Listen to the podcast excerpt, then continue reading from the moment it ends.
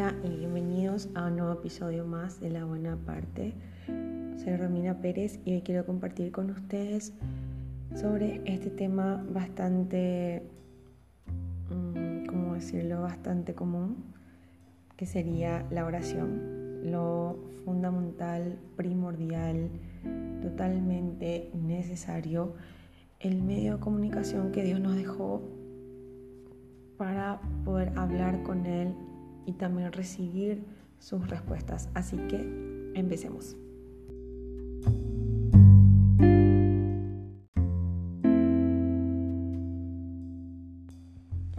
Para poder compartir un poco mejor sobre este tema, quiero ir a la palabra que está en el libro de San Mateo, capítulo 6, desde el versículo 5, un capítulo bastante conocido, Jesús y la oración. Ahora quiero hacer énfasis en ciertos detalles de este capítulo. Bueno, no quiero leer lo completo para no alargar demasiado el episodio, pero quiero resumirles en las partes donde me parece más importante y en lo que quiero entrar en detalle, ¿sí? En el versículo 6 dice, mas tú cuando ores, entra en tu aposento y cerrada la puerta, ora a tu Padre que está en secreto y tu Padre que ve en lo secreto te recompensará en público. Si subimos un capítulo, un versículo, perdón, anterior, Jesús se refería a los fariseos y los llamaba hipócritas porque ellos amaban el orar en pie en las sinagogas para ser visto de los hombres. Entonces, en el versículo 6 nos está enseñando y nos está llamando a una intimidad. Y si vemos y leemos la historia de Jesús en los cuatro evangelios, nos dice que él, una vez que terminaba de sanar a los enfermos o libertar a los endemoniados, siempre iba a un monte o aparte solo.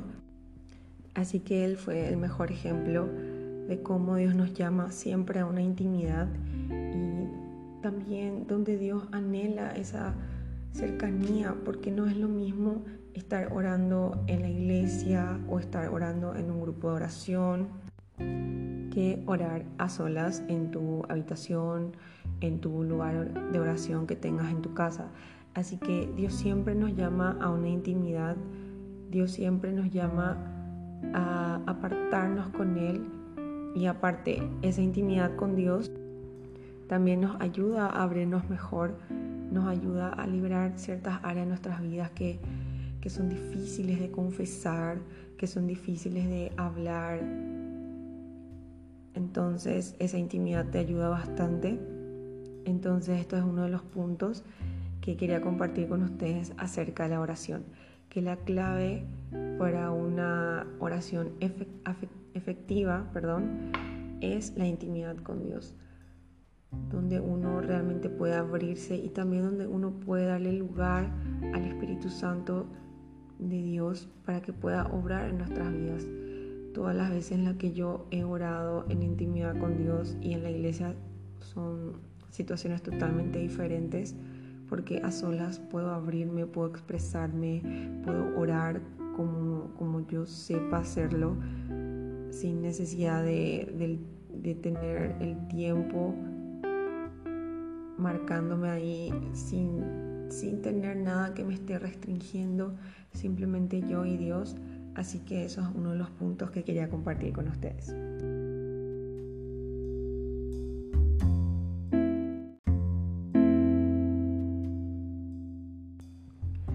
Segundo punto que quería compartir con ustedes se encuentra en el versículo 7 y dice así, y orando no uséis vanas repeticiones como los gentiles, que piensan que por su palabrería serán oídos. Esto es algo que siempre suele ocurrir principalmente con los que venimos del catolicismo, que creo que somos una gran mayoría, especialmente los latinos. Así que es algo complicado porque venimos con todo un chip mental de rezos, de palabrerías, de imágenes y cada imagen tenía su rezo. Así que es algo bastante complicado, en especial para los que eran muy devotos. En mi caso particular yo no lo era, pero me acuerdo que de memoria sabía el credo, el Padre Nuestro obviamente y unos cuantos rezos a María, así que bueno, era lo que yo tenía, ¿verdad? Pero al llegar al camino de Dios, lo que yo aprendí que Dios nos dio la herramienta principal, que es la oración precisamente. ¿Y qué sería la oración? Para resumirlo, sería el poder hablar con Dios libremente, sin límites. Y es eso lo que me gusta porque no hay nada escrito, es el hablar con Dios, es el expresarte, decirle lo que pensás, lo que sentís, a pesar de que Él ya lo sepa. Porque el punto de todo el sacrificio que Jesús hizo era para conectar el cielo con la tierra y la oración es, es el medio de comunicación. Y el punto de todo lo que Jesús hizo con nosotros era para volver a tener una relación con el hombre, con la humanidad.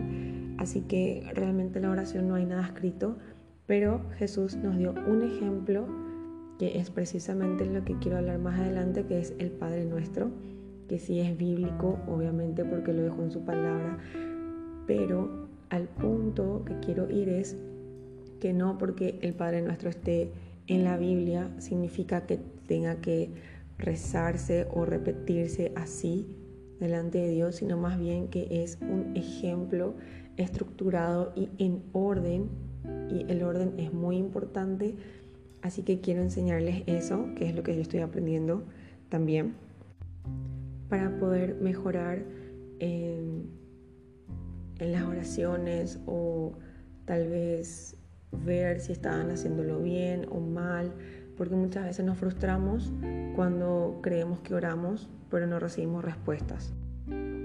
Así que hay una parte de la Biblia que dice, pedid y no recibís porque pedís mal. Así que yo pasé muchas veces por eso, me frustré, obviamente me enojé porque no entendía.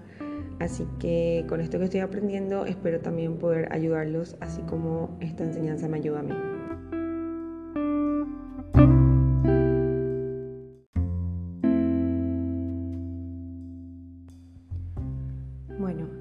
Continuando en el versículo 9 en adelante, empieza la oración del Padre Nuestro que dice así.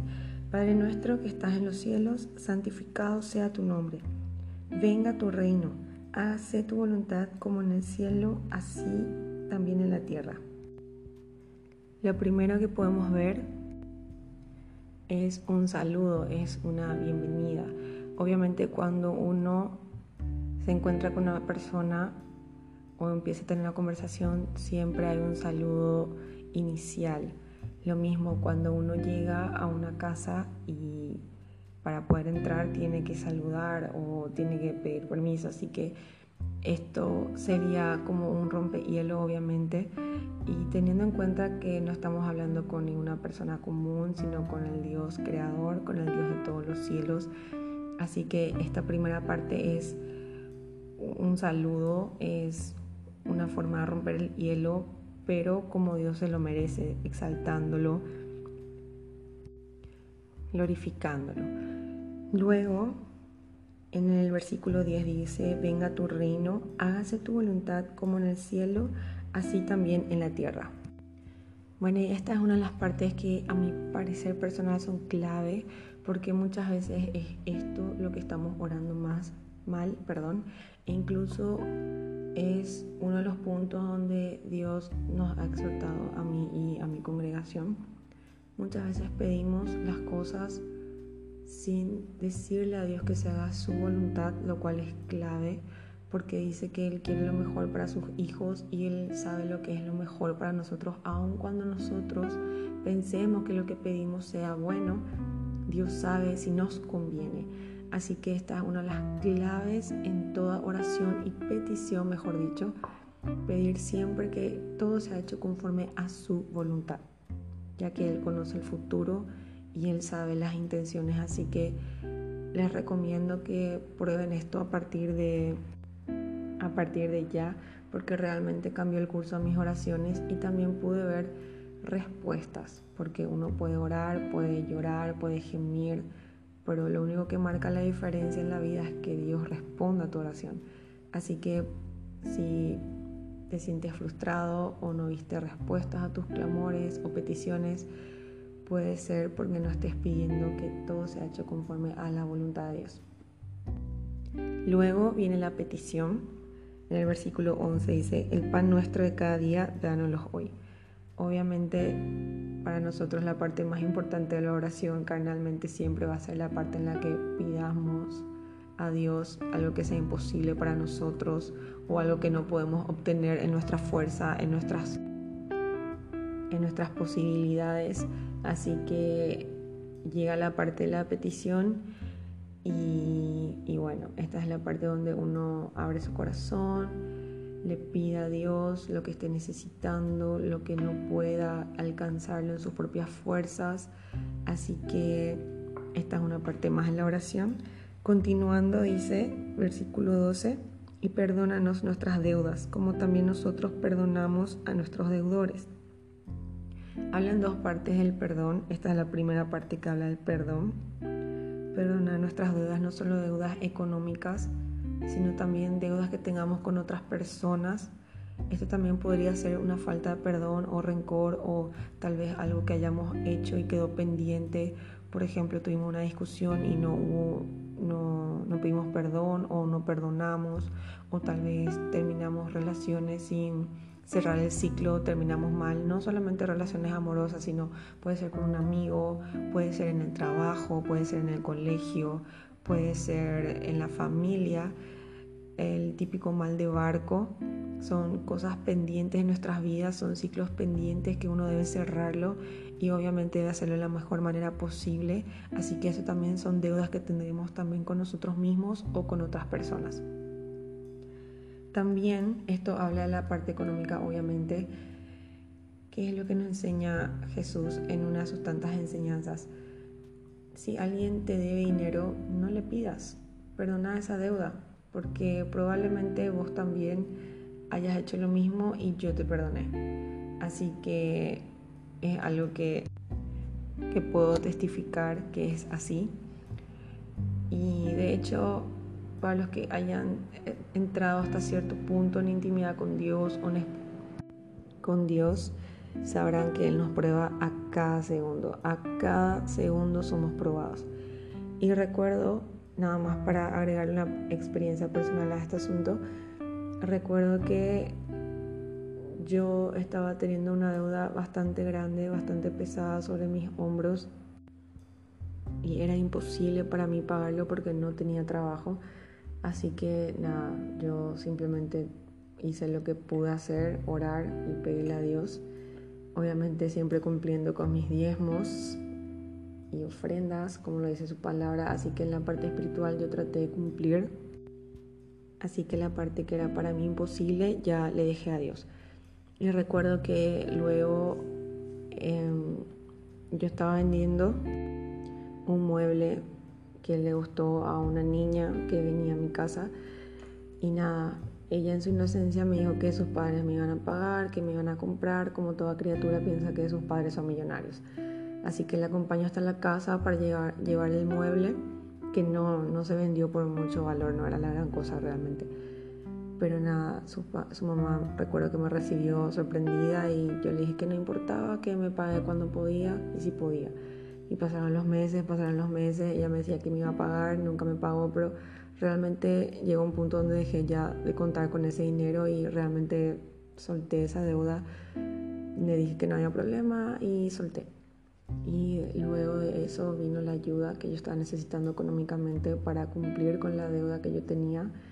Así que por ese lado puedo testificar con esta palabra Perdónanos nuestras deudas como también nosotros perdonamos a nuestros deudores.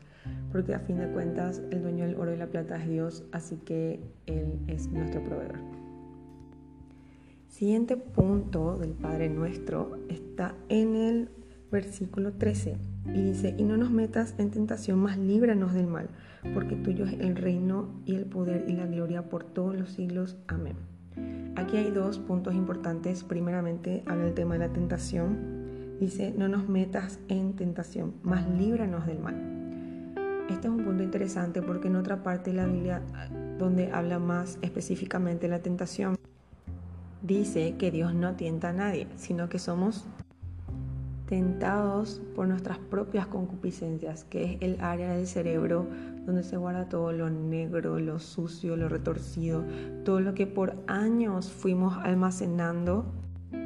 Así que es bastante interesante. También en la noche anterior a la que Jesús fue entregado, él estaba orando en el Monte de los Olivos, si mal no recuerdo, con sus discípulos y él se fue a un lugar apartado a orar mientras que ellos estaban rendidos de sueño, dice la palabra. Luego cuenta que él viene y le dice a sus discípulos, no pudieron velar una hora, velad para que no caigáis en tentación. Así que a lo que quiero ir es, si uno no ora conociendo ya la palabra, sabiendo que el orar es vital, es el oxígeno, es el agua para nuestro espíritu, o sea que sin eso no podemos vivir. Si uno no ora, entonces cómo Dios le va a guardar la tentación si estamos en desobediencia. Así que por eso me parece interesante este punto que Dios mismo enseñe y no nos metas en tentación, más líbranos del mal. Porque tuyo es el reino y el poder y la gloria por todos los siglos. Amén. La segunda parte que quería resaltar de este versículo es la adoración. El glorificar a Dios es de suma importancia porque muchas veces, por sobre todo cuando uno empieza su vida de oración, cuando uno es nuevo en la fe, por así decirlo, o incluso para los que ya tenemos cierto tiempo, la oración no siempre es fácil. Hay momentos en los que uno tiene todas las energías para orar, hay momentos en los que uno no quiere orar Así que eso es totalmente normal y común. Somos seres carnales y Dios es espíritu, así que para conectarnos con Él tenemos que volvernos espirituales, lo cual no es nada sencillo. Así que uno de los tips que yo les podría dar clave para romper esa barrera de la carne y conectarnos con Dios, para poder incluso tener ganas o un poquito más de ganas de orar, es adorarlo y alabarlo. Y no solamente con palabras, sino también cantándole. Cantando y alabando también uno prepara el ambiente para que pueda cambiar esa atmósfera y ser menos chocante, menos pesada. También en esto, esto quiero profundizar más en otros episodios, pero es muy importante la alabanza y la adoración también, aún en la oración, porque son oraciones cantadas. Así que también glorificar con las palabras, decirle que Él es el único santo, que Él es digno, que Él es Dios todopoderoso, que Él es el Adonai, el Elohim. Para que sea más fácil entender esto, imagínate,